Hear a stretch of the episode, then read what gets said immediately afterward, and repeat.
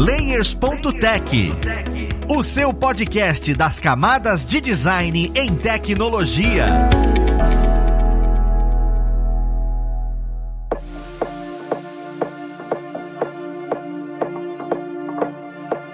Olá, ouvintes! Eu sou Luiz Lima, designer e professor aqui na plataforma Lura, e vou mostrar mais um Layers.tech, o seu podcast das camadas de design em tecnologia. E na conversa de hoje, nós vamos falar sobre 3D e o motion. Sempre que a gente escuta 3D, a gente faz alusão ao game. Mas eu sei que é muito mais do que isso. Mas o quanto mais? É sobre isso que nós vamos conversar hoje. Vamos lá pro papo conhecer quem vai ajudar a gente nele. E nós temos aqui hoje como pessoa convidada o maravilhoso Bruno Cruz. Ele que é um motion designer excepcional e professor aqui na plataforma Lura. Seja bem-vindo, Bruno. Fala, Luiz! Fala, estudantes! Tudo bem com vocês? Obrigado aí pelo espaço e pela oportunidade mais uma vez de estar trazendo aí conteúdo relevante aqui pro Layers.tech. Cara, é um prazer enorme sempre te receber. Eu aprendo demais contigo aqui. E, cara, sobre o que a gente vai falar hoje, né? É, é uma área um tanto quanto turva para algumas pessoas, porque 3D é, um, é muito nichado. É isso que eu acho engraçado. E uma das primeiras coisas que eu queria entender é o uso uso de elementos 3D dentro de animação. É bastante pedido no mercado esse tipo de coisa, porque normalmente, quando a gente fala sobre 3D, a gente acaba remetendo ao universo de games, por exemplo, ou ao universo de filme lá Hollywood. Eu fico imaginando como é que o mercado visualiza isso numa escala mais mais simples, tipo um estúdio de animação, um estúdio de publicidade. As pessoas necessitam disso normalmente no dia a dia ou, ou é algo mais nichado mesmo, mais específico para game e produções muito grandes? Antes de começar a pensar se eu vou usar isso para filme, né, o 3D para filme ou para game, eu tenho que pensar onde eu vou usar 3D, né? E aí eu tenho aplicações que não são nem animação, tem aplicação que é imagem estática mesmo, né?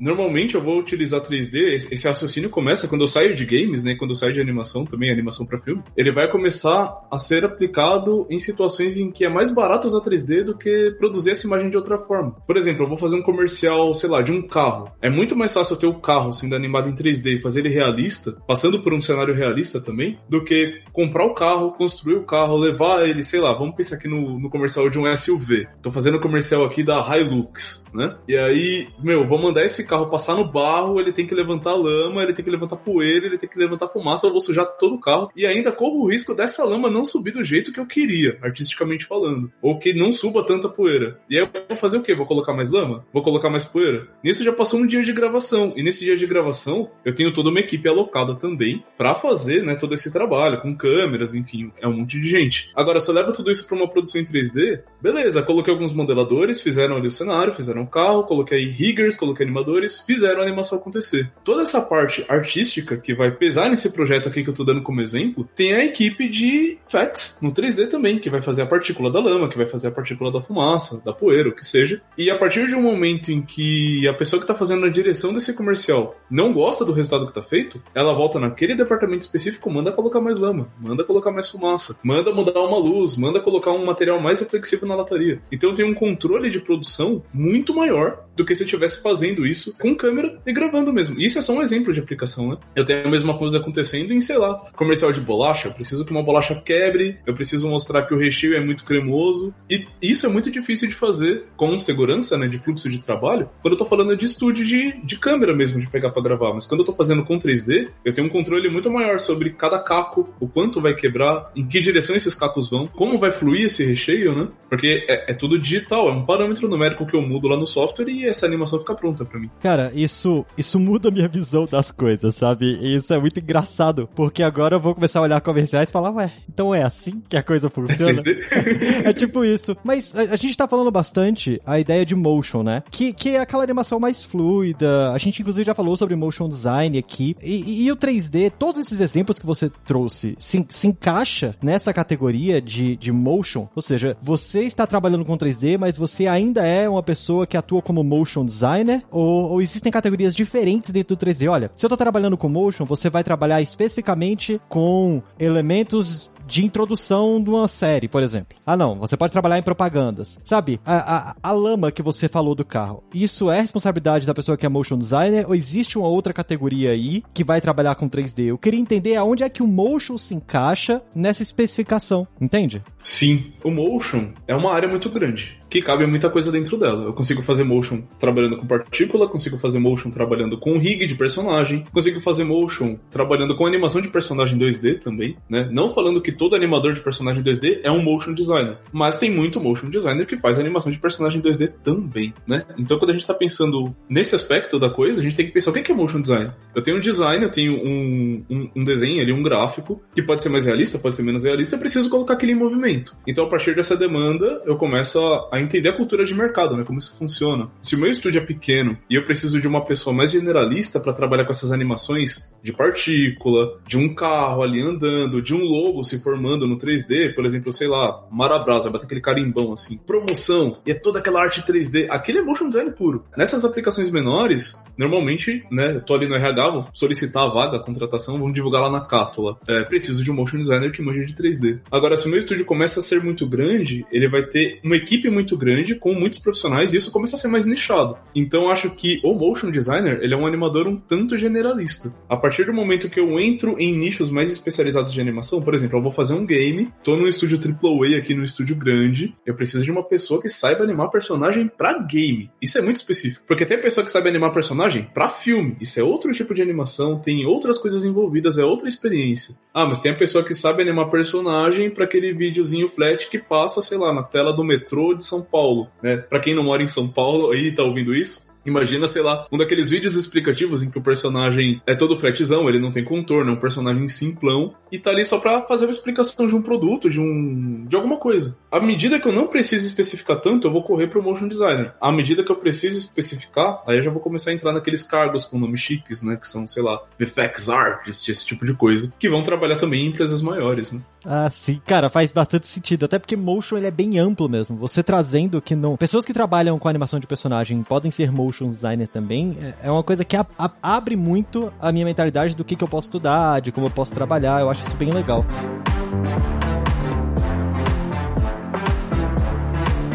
Mas vem a minha dúvida, porque a gente tá falando sobre o 3D e isso sendo aplicado no motion. Como o motion design é muito amplo, eu consigo ver. Porém, eu queria saber se existem ferramentas específicas para isso, sabe? Porque hoje, quando a gente fala de motion design, a primeira coisa que vem na cabeça é After Effects. Ah, você é motion designer? Sim, você sabe mexer com After Effects. O After Effects ele trabalha com 3D, sabe? É, é a ferramenta. Você pode ser um motion designer e trabalha com After e fala, não, eu consigo trabalhar com motion 3D dentro do After. Ou, ou existem ferramentas específicas. Eu, eu já escutei, por exemplo, eu conheço o Blender, Blender, conheço Maya, conheço 3D Max, conheço Cinema 4D. Algum desses é, é mais indicado para você lidar com a construção de motion, esses projetos mais comuns que o motion trabalha no quesito generalista, ou indifere o programa que você conhecer, sabe? Eu queria entender um pouco desse caminho mais técnico. Olha, conheça mais sobre isso se você quiser se aprofundar em 3D, mesmo sendo motion generalista e tal.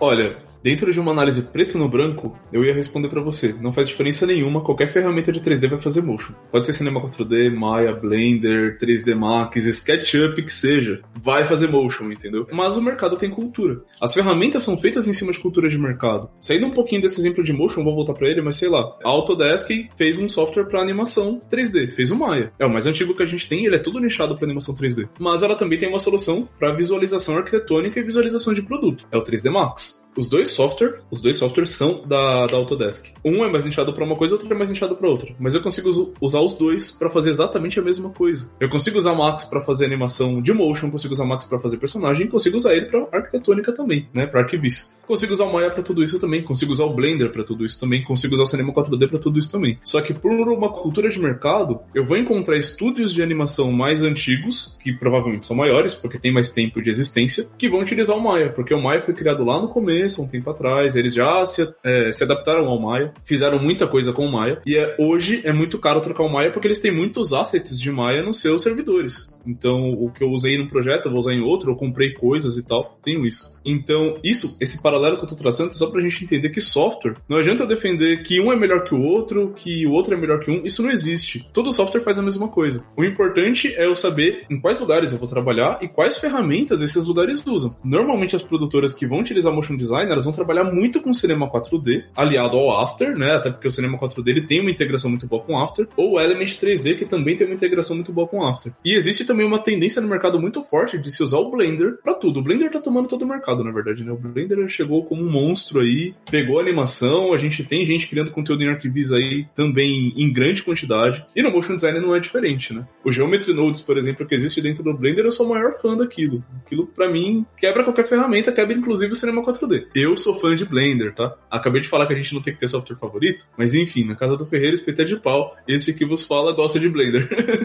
Perfeito, hein? Não, e, e eu entendo, eu também gosto de Blender. Ele tem uma vantagem enorme. Ele é gratuito. Isso, Exato. isso é, é uma vantagem maravilhosa. E eu admito, o Blender para um software 3D e que trabalha com motion, ele é bem leve. Eu vejo várias ferramentas conseguindo ter acesso e desenvolvendo o mínimo, sabe? Que outras ferramentas já travam muito mais cedo, né? Isso eu também acho interessante. Só que você falou um negócio legal. Uma coisa muito forte e que não, não sai, né, culturalmente nas empresas é o uso do After Effects para o motion. E o cinema 4D tem um vínculo muito forte com isso. Você, como motion designer, está gostando e usa o Blender. Existe esse vínculo também? Ou você acaba tendo que trabalhar 100% nessa ferramenta? Por exemplo, vou trabalhar criando aqui um, um elemento, criando uma animação 3D, né? Ah, mas eu tenho que trabalhar com a pós-produção. E eu vou fazer tudo no Blender. Eu não, não consigo ter vínculo com After Effects. Ou se você for trabalhar com After Effects, você necessariamente tem que trabalhar com o sistema 4D. Como é que funciona essa conversa, né? Porque o After, ele, é, ele é menos robusto, né? Nesse quesito. Olha, uma coisa que serve de conceito para a vida, né? Tudo que a gente faz, seja em motion design, seja em edição de vídeo, tudo que a gente faz vai virar um negócio 2D no final. 3D é uma ilusão, gente. 3D é um negócio que a gente pensa 3D. Não é o que a gente tá vendo, é 2D. Tá, tá numa tela, é bidimensional, né? O que o After vai fazer, mesmo que ele receba material do cinema 4D, é trabalhar com essa bidimensionalidade. Ele vai ter uma facilidade de receber a animação que está sendo feita lá sem eu precisar renderizar. Mas eu também consigo trabalhar para alguns efeitos de animação que eu não preciso renderizar de qualquer software. Eu mando um, um playbest, né, pro After. Eu tiro aquela renderização que é feita da viewport mesmo, que não pesa, que não faz o gasta tempo. Mando isso pro After Effects e começo a trabalhar com isso daquela forma. Quando eu fizer a renderização real, eu vou precisar fazer isso no cinema 4D da mesma forma que eu preciso fazer no Blender para fazer a pós mesmo, para alinhar ali as nuances daquele render, as nuances daquela iluminação e tal. Esse trabalho de pós-produção, eu vou ter que renderizar nos dois softwares para trabalhar, né? Então, assim, eu acredito que o Cinema 4D ele tem uma facilidade de exportação para After Effects, mas é uma coisa que eu supero facilmente organizando meus arquivos do Blender e mandando pro After também. Então, eu não vejo uma, uma um, um, ganho considerável de tempo de trabalho quando eu tô fazendo isso, né? E tudo vai se resumir a tempo de trabalho. Se eu gasto menos tempo para fazer no Blender, se eu gasto menos tempo para fazer no Cinema 4D, isso afeta diretamente o preço do trabalho que eu tô oferecendo. Inclusive o preço da ferramenta também, né? Sei lá, eu pensando como freelancer, para eu ter o Cinema 4D aqui e oferecer meu serviço freelancer, sai mais caro do que oferecer o Blender. A mesma coisa vai ser pro produtora que usa o Cinema 4D. O serviço dela tem que ser mais caro. Se ela usar Blender, fica mais barato. E essas empresas, com o tempo, vão acabar ganhando é, vantagem no mercado. Daí, se você aprender Blender, na minha opinião,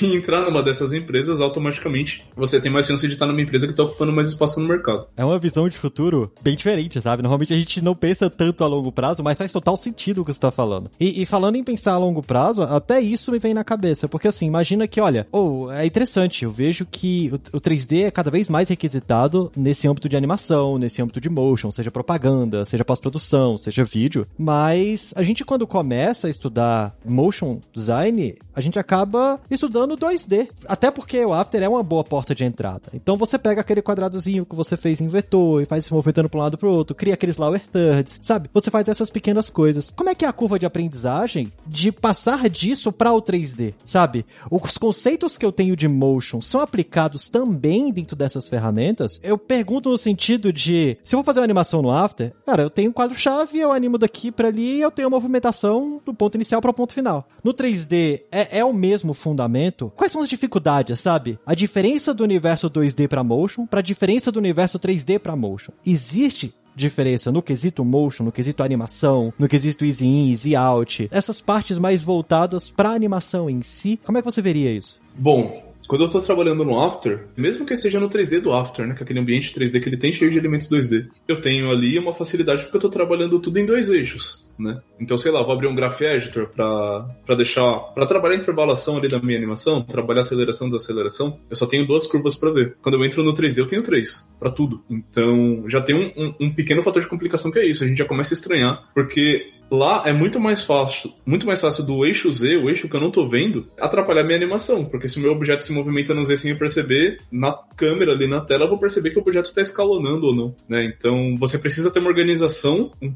pouco mais alinhada do que no After. O projeto tem que estar mais organizado, você vai ter mais elementos, tudo tem que estar nomeado. Além disso, se eu tô trabalhando no After, sei lá, vou fazer aqui uma vinheta, um logo vai se formar na minha tela, vai ser a introdução de um aplicativo, vai ser, sei lá, a abertura de um canal no YouTube. Tô fazendo essa vinheta muito provavelmente eu vou desenhar um storyboard e os elementos dessa vinheta no Illustrator. Eu não vou criar tudo no After. Lógico, alguns assets serão criados lá no After Effects. Agora, quando eu tô falando de 3D, eu tenho um monte de coisa para modelar também, além de fazer a animação disso. Então, existem mais ferramentas para entrar nesse comparativo, né? Porque é, é uma construção completamente diferente. E ainda posso levar isso um pouco mais além e falar que tem projetos que eu posso usar as duas coisas. Eu posso fazer ele um pouco no After, posso fazer ele um pouco no Blender. Posso ter elementos que são animados em 3D e beleza, tá lá no meu projeto e depois eu vou em cima e coloco mais elementos em 2D também lá no After Effects. Ou escolho fazer isso num Blender, no Cinema 4D também. Mas, basicamente, os princípios da animação que a gente vai utilizar no Motion Design, eles são os mesmos. Independente de eu estar trabalhando com 2D ou com 3D. Voltando a falar, tudo que eu faço no 3D é uma ilusão. O que eu tô vendo é 2D. E os princípios que a gente utiliza em animação, eles são feitos para deixar o meu espectador, a minha espectadora, interessada no que tá vendo. E eles também estão vendo em 2D, né? Então é sobre isso, eu tenho que me ater a isso. Eu tenho que manter que animação é animação. Quando eu aprendo a dirigir, não importa se eu tô dirigindo um golzinho, se eu tô dirigindo um fusquinha, se eu tô dirigindo uma Ferrari. Dirigir é dirigir. E aí quando a gente aprende a dirigir, a gente dirige qualquer carro. Fazer animação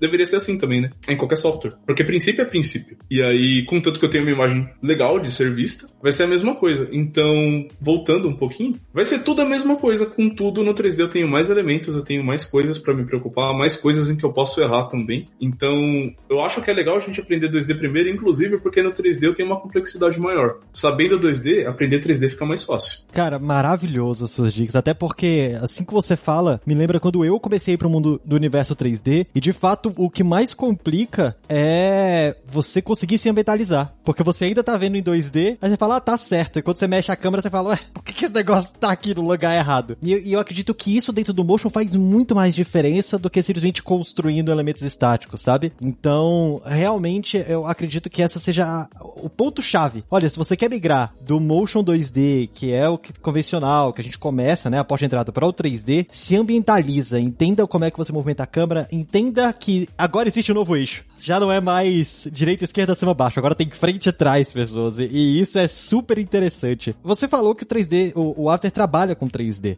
Qual a diferença do trabalho do 3D do After para o trabalho do 3D, por exemplo, do, do, Blender ou do Cinema 4D? Por que, que, eu não consigo fazer tudo que eu faço lá dentro do After Effects, sabe? Por que, que eu escolheria trabalhar com esses outros softwares? Olha, antes de responder isso, eu vou voltar só um pouquinho na, coisa, na pergunta anterior, né, no, no tópico anterior ali, e falar que além de ter um eixo a mais, eu tenho materiais o que é muito diferente. Porque no After Effects eu trabalho com cor, beleza. Lá no Blender, no Cinema 4D, em qualquer software de 3D, isso vai ser uma parada no meu material chamado Diffuse Color. Beleza, depois eu tenho que falar, tá, essa cor, quando ela existe no 3D, ela tem reflexo? Ela não tem? É metálica? Não é? É rugosa? Não é? Não sei. Então tem esses parâmetros para serem aprendidos também, isso tem que ser levado em consideração. Não que isso não exista no After Effects, tá? Porque isso também tem lá, só que eu, eu acho que é um pouco mais avançado. Quando a gente entra no 3D, essa demanda é muito imediata, assim. Você já tá aprendendo, você já tem que saber isso para fazer vídeo legal, para fazer vídeo bonito. O After Effects, ele não comporta elementos 3D, ele só comporta elementos 2D.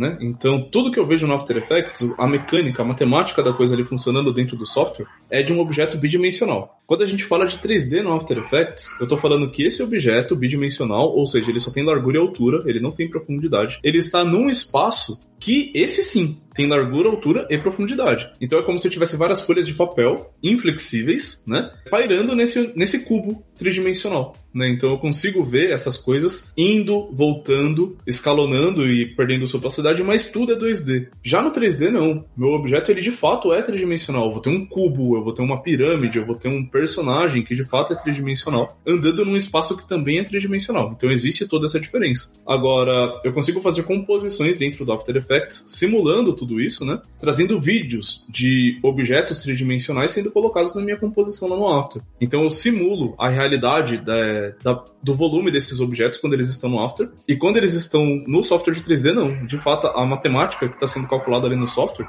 entende um objeto em toda a sua tridimensionalidade. Né? Existe até alguma coisinha de 3D lá no After, tipo um texto que eu posso dar um extrude, né? Usar ali a ferramenta de renderização do cinema 4D agregada ao After Effects para ter essa tridimensionalidade em algumas coisas, mas é algo que eu não recomendo que se use, sabe? É que nem, sei lá, a gente falar de editar vídeo em 4K sem fazer proxy. É uma coisa extremamente pesada, eu não preciso disso. Eu tenho um outro software que vai ler esse 3D com facilidade, sem usar processamento pesado da minha máquina, né? Demandando menos tempo de aplicação, também menos tempo de trabalho. Então acho que seria mais inteligente sempre pensar, se, se o meu objeto é 3D, não só o meu universo, é um 3D que eu vou fazer no software de 3D. Agora, se eu tenho um universo com essa tridimensionalidade, mas eu não preciso dos elementos com tridimensionalidade, pode ser só um texto aplicado numa cena, cena ali de repente, que é um exemplo clássico de uso do 3D do After Effects, aí eu vou usar o After Effects. Né? Cara, é, é, interessante ver isso, até porque eu começo a, a, lembrar das aplicações que eu vejo dentro do After, a lembrar das aplicações que eu vejo dentro do próprio Blender, o Cinema 4D, e falar, ah, então é por isso que nesse caso é vantajoso usar Blender, sabe? Porque eu não gostei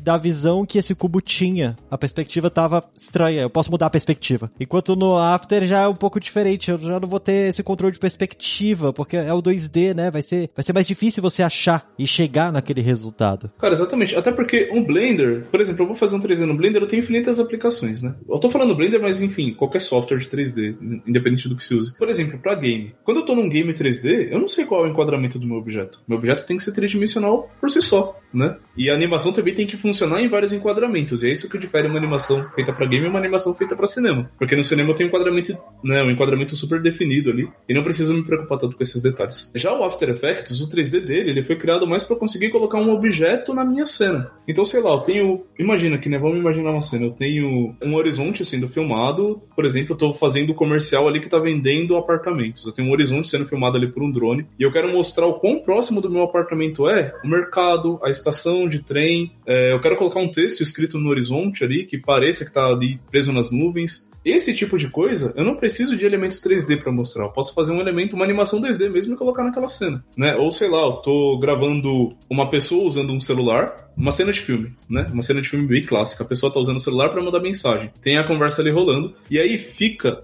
aquela tela do celular sendo visualizada do lado do celular da pessoa. E a pessoa em cena tá mexendo o celular dela. E aí tem aquele texto ali passando para mostrar tudo aquilo que tá rolando no contexto em que voz não vai entrar. Eu tenho que mostrar o texto mesmo da mensagem. Para isso, o 3D do After funciona muito bem. Nessas aplicações, eu tenho uma, um ambiente que é 3D com elementos que não são de fato 3D, não precisam ser. Agora, em outras aplicações em que de fato o meu elemento precisa ser, sei lá, eu tô animando uma nave pousando aqui no meu sofá. Nessa aplicação, Blender vai se destacar. Isso vai funcionar muito melhor, porque ali eu já consigo ver a iluminação dessa cena, definir como que eu vou iluminar esse elemento 3D, o quão reflexivo ou não ele tem que ser para casar nessa cena e parecer realista. É, o tracking dessa câmera vai influenciar a animação desse elemento 3D. Esse tracking é melhor de ser feito no Blender do que no After por isso também. Então eu consigo chegar num realismo maior quando eu trabalho nesse tipo de aplicação no software 3D. Mas fazer a mesma coisa no software 2D, que é o After, demanda infinitamente menos tempo e menos trabalho, é mais rápido de fazer portanto mais barato, portanto mais aplicável, né?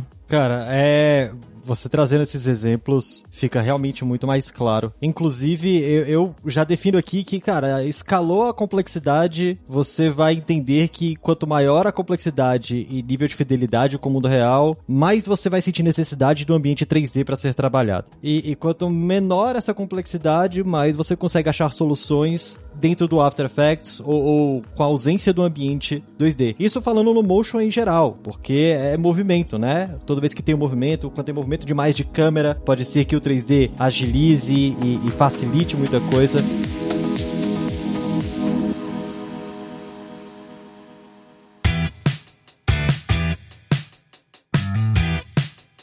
Só que tem isso, né? Eu, eu, venho trazer essa questão de complexidade e aí eu queria ver da sua experiência mesmo, né? É, no momento em que você começou a trabalhar com motion e 3D junto, quando você encaixou isso no seu profissional, no seu dia a dia, o que, que você sentiu mais dificuldade? Você olhou e falou: caramba, isso daqui, é... putz, eu vou, vou penar para conseguir fazer, para conseguir entender, para conseguir desenvolver, sabe? O que que hoje você olha no período que você começou a aprender e fala: caramba, ali eu perdi muito tempo entendendo para hoje conseguir fazer de uma maneira eficiente? Cara, eu vou dizer que são duas coisas. A primeira é rig, porque tem coisa no 3D que tem que ser rigada, mesmo que não seja personagem. Sei lá, eu tô animando um carrinho cartoon que, sei lá, tô fazendo um RA, ele vai sair de um, de um celular que tá colocado na mesa ali, ele vai sair, beleza, tem essa animação. Eu quero fazer um pouco mais realista, esse carro tem uma suspensão, esse carro, ele capota, ele é elástico, ele não é elástico, né? Porque em animação eu posso fazer essas coisas. No 2D é muito fácil fazer isso, você coloca um efeitinho ali, pá, pum, tá feito. Já no 3D não, você tem que ter rig, né? Você tem que ter os bones sendo aplicados ali numa malha 3D, você tem que ter uma pintura de influência que todo mundo patina para aprender a fazer, né?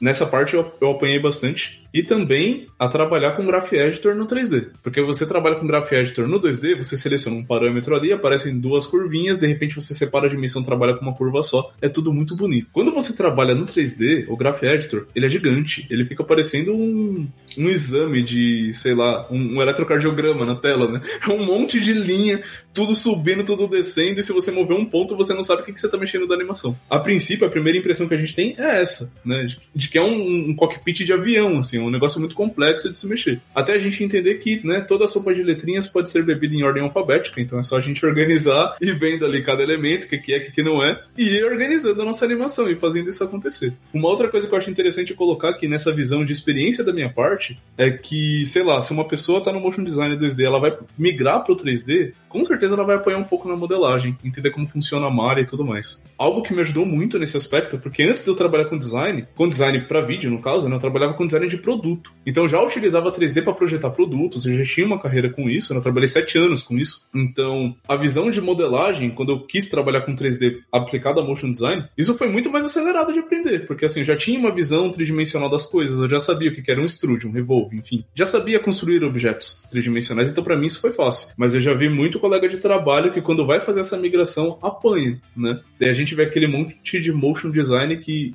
pô, eu tenho uma esfera aplicada na cena. Eu tenho um cone aplicado na cena. Pô, faz um negócio um pouco melhor, vamos já fazer um. Beleza, eu vou colocar um cubo na minha cena, mas faz um cubo sci-fizão, né? Sei lá, vamos procurar outra, outras alternativas aí de, de direção de arte para deixar o negócio mais rebuscado. Nisso eu senti mais facilidade, sabe? Porque eu já tinha uma bagagem de modelagem, era mais fácil. E aí só apanhei em rig e animação. Mas eu acho que em todo caso, as coisas mais difíceis da gente aprender quando está entrando né, nessa, nessa migração aí de 2D para 3D são essas três: modelagem, rig e animação. Tem materiais também, né? O, o Look Dev para apanhar um pouquinho, mas o Look Dev no que tange a motion normalmente ele é mais simples, né? Ele é mais fácil. A partir do momento que eu vou me especializando e, e quero nichar muito o foco do meu motion design, talvez eu tenha que aprender muito mais sobre isso, né? Como por exemplo para trabalhar com visualização de produto, que é uma situação em que eu tenho, sei lá, um produto que tem que ser extremamente realista na minha cena, a ponto de ninguém entender que é 3D, a ponto de pensarem que foi gravado com uma câmera. É, e a animação disso vai ser muito simples, mas o material disso tem que ser muito bem desenvolvido. Nichos de mercado, né? Depende do nicho que você vai atuar. É interessante você comentando, porque às vezes a gente esquece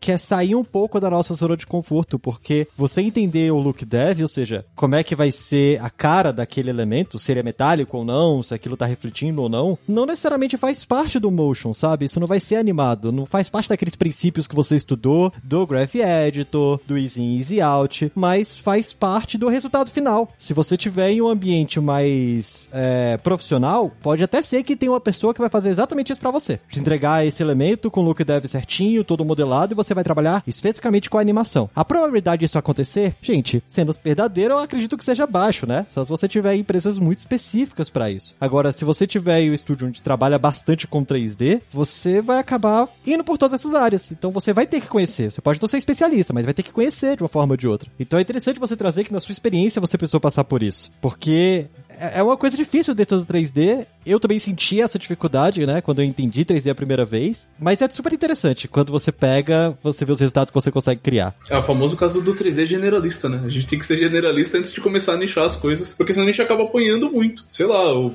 vou fazer animação, por exemplo, né? Então eu vou estudar 3D só animação, só quero animação de personagem, tal, tal, tal. Consigo lá, entro na empresa grande, vou fazer.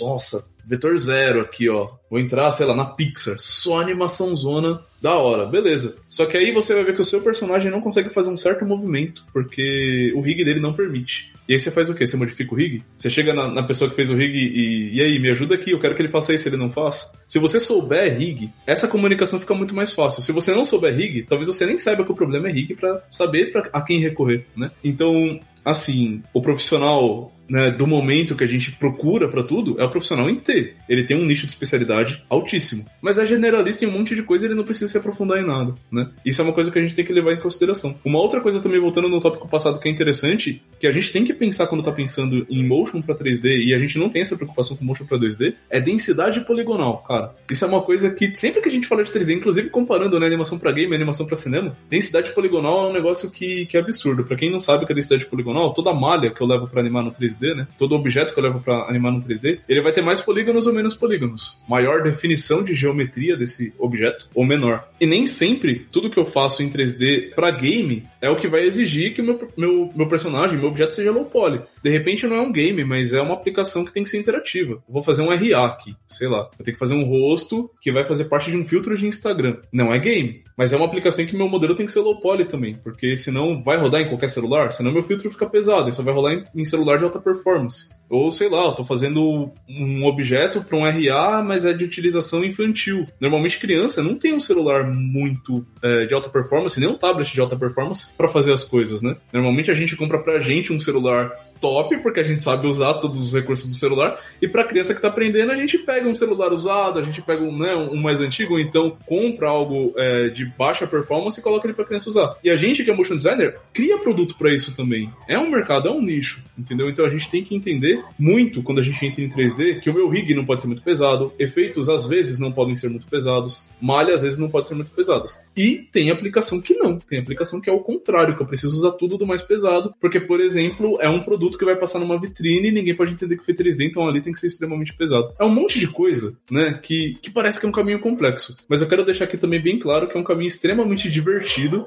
e que a gente não precisa aprender tudo isso logo de cara, né? É uma coisinha ou outra, a gente vai agregando no trabalho, vai mudando o nosso portfólio e, e evoluindo. E à medida que vamos entrando em projetos aí com necessidades e necessidades, a gente vai aprendendo essas coisas. E isso também é muito legal, né? Quando a gente tem essa sacada, tipo, nossa, aqui eu não precisava fazer com essa densidade poligonal. Poderia fazer com outra. Nossa, esse modelo é tão low poly que eu nem precisava pegar um ZBrush, nem precisava fazer escultura no Blender. Eu poderia fazer tudo no poly by poly mesmo e ia dar muito certinho. E aí a gente também se prepara para pegar cada vez mais projetos, já sabendo, né, onde tá se metendo ali e perdendo menos tempo com essas coisas também. Maravilhoso. O que eu acho, o que achei perfeito foi você comentando, olha, parece que é um caminho complexo, mas é divertido. Ou seja, continua complexo, gente. Uma coisa é real, sabe? Pelo menos a gente não vai mentir aqui falando, olha, não é complexo. É complexo, tem muita coisa, é muito denso, mas o caminho é realmente divertido e não precisa ser tudo de uma vez, sabe? Você vai percebendo isso a decorrer de cada trabalho que você vai fazendo. Você vai pegando mais simples e vai aumentando essa complexidade. Todas as pessoas profissionais que trabalham com 3D hoje que eu conheço passaram por esse caminho, sabe? É uma coisa muito co comum. Uma última pergunta essa é uma pergunta que acho que todo mundo se faz. Eu descobri que o Motion 2D eu não necessariamente tenho que saber desenhar, sabe? Eu consigo trabalhar com animações e elementos mais simples e trazer resultados maravilhosos. Quando eu vou pro 3D, eu continuo não precisando ou eu tenho que aprofundar um pouquinho sobre os meus conceitos de desenho, conceitos de ilustração, sabe? Olha, você continua não precisando. Como eu disse, dá para fazer motion design daqueles que a gente só coloca esferas, cubos, cones, né? Vou modelar um celularzinho basicão né? Um sorvetinho com um sorrisinho, picolézinho ali, ó. Facinho de fazer. Tranquilo, dá para fazer, né? Mas aí é que tá. Se você, né, é uma pessoa motion designer ali que que tem interesse em aprender, se eu quero aprender a desenhar, não interessa se a minha animação é 2D, se eu aprendo a desenhar, fica melhor. Modelagem 3D é a mesma coisa, se eu quiser aprender a esculpir, fazer modelagem orgânica, de repente modelar uns negócios a mais ali, fazer um carro, que é difícil pra caramba, modelar uma pessoa, isso é extremamente difícil, né? Uma pessoa cartunzinha mesmo que seja, que é mais difícil, isso é um tipo de profissional diferenciado. Voltando ao que a gente estava falando, é complexo, mas é divertido? De fato é complexo, vai continuar sendo complexo, mas é justamente porque é complexo que tem menos pessoas no mercado fazendo isso. Portanto, pessoas que chegam em projetos mais complexos como esse, que não, eu faço motion design 3D aqui, mas eu sei modelar um corpo humano. Eu faço um, um design 2D aqui, um motion design 2D, mas eu sei ilustrar também um personagem, sei ilustrar um cenário. Isso pouca gente sabe fazer. E isso agrega mais valor ao mercado, né? Isso é uma coisa que o mercado vê mais valor e, consequentemente, paga mais, né? É mais requisitado, tem mais chance de entrar em vagas melhores no mercado. Então, assim, mantenha-se estudando, mantenha-se evoluindo. Pra que parar, né? Pra que me contentar que eu não sei desenhar? Vai aprender um pouquinho. Um pouquinho a cada dia aprende. Pra que me contentar que eu não sei modelar? Não sei, vou fazer um curso de modelagem. Quem sabe eu consiga, entendeu? Na Lura, por exemplo, tem um monte de curso de desenho, tem um monte de curso de design gráfico para aprimorar nossa direção de arte também, tem um monte de curso de modelagem 3D que vai aprimorar esse motion design 3D também. E assim, é coisa que a gente só precisa se manter fazendo, né? Não tá difícil. Tá fácil se parar pra pensar. Um passo de cada vez, um dia de cada vez. Não, faz, cara, faz total sentido. E, e, é um pensamento super valioso. Essa ideia de que são pequenos passos e não precisa ser o seu core principal. Às vezes é, é, é, é o seu hobby, é uma coisinha secundária e você toma paixão, toma gosto e no final você fala, olha, eu não sou Leonardo da Vinci, tá? um artista, mas eu consigo desenhar uma mão. Se você consegue desenhar uma mão, para mim você já é Leonardo da Vinci. Mas você consegue desenhar uma coisinha, sabe, mais definida e tal, isso já ajuda muito muito no, na pessoa que vai atuar nesse segmento.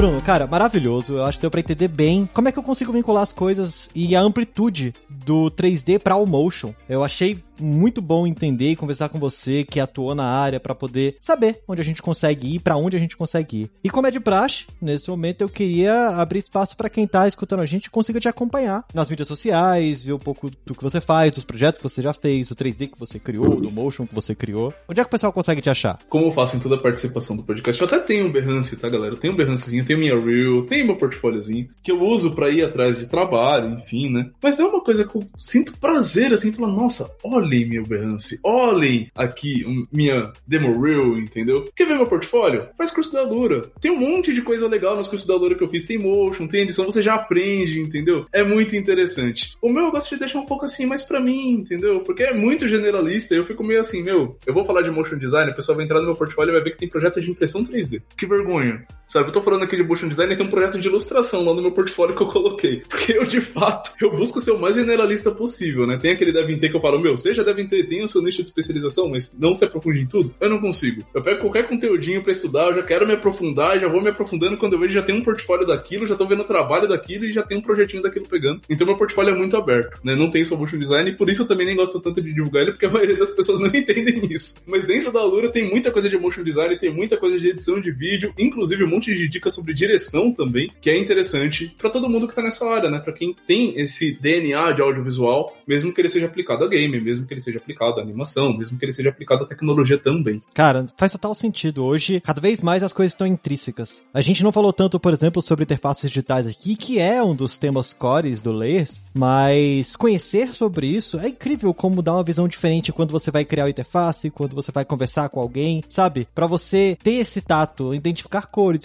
identificar formas, os próprios movimentos e o motion que existe dentro de uma animação para interface, que às vezes a gente nem imagina que tá ali, fala, caramba, é um outro tipo de aplicação. Então, é, para mim é super valioso e eu entendo perfeitamente como é que é esse lance de querer fazer tudo e acabar fazendo nada. Eu fiz aspas aqui, mas é, eu sei como é ser um pato. Beleza? Bruno, muito obrigado, cara, pela presença. Eu agradeço mesmo. É super valioso esses, essas nossas conversas. É, e mais uma vez, eu queria agradecer a vocês, ouvintes, que estão com a gente aqui até esse momento. Vou pedir para que você dê aquela sua avaliação no seu agregador favorito. Olha, hoje eu lembro a palavra agregador. Ontem eu tava tentando falar essa palavra e esqueci completamente. Dê aquela sua avaliação, sabe? Seu agregador favorito, seja Spotify, a Apple ou do Google, que vai ajudar muito outras pessoas a escutarem esse tema e também se aprofundarem um pouco, entender o que é motion e o 3D a importância do 3D dentro do motion. E acredito que seja isso. Agradeço a presença de todo mundo, um abraço e nós vamos ficando por aqui. Até o próximo Layers.tech. Fui!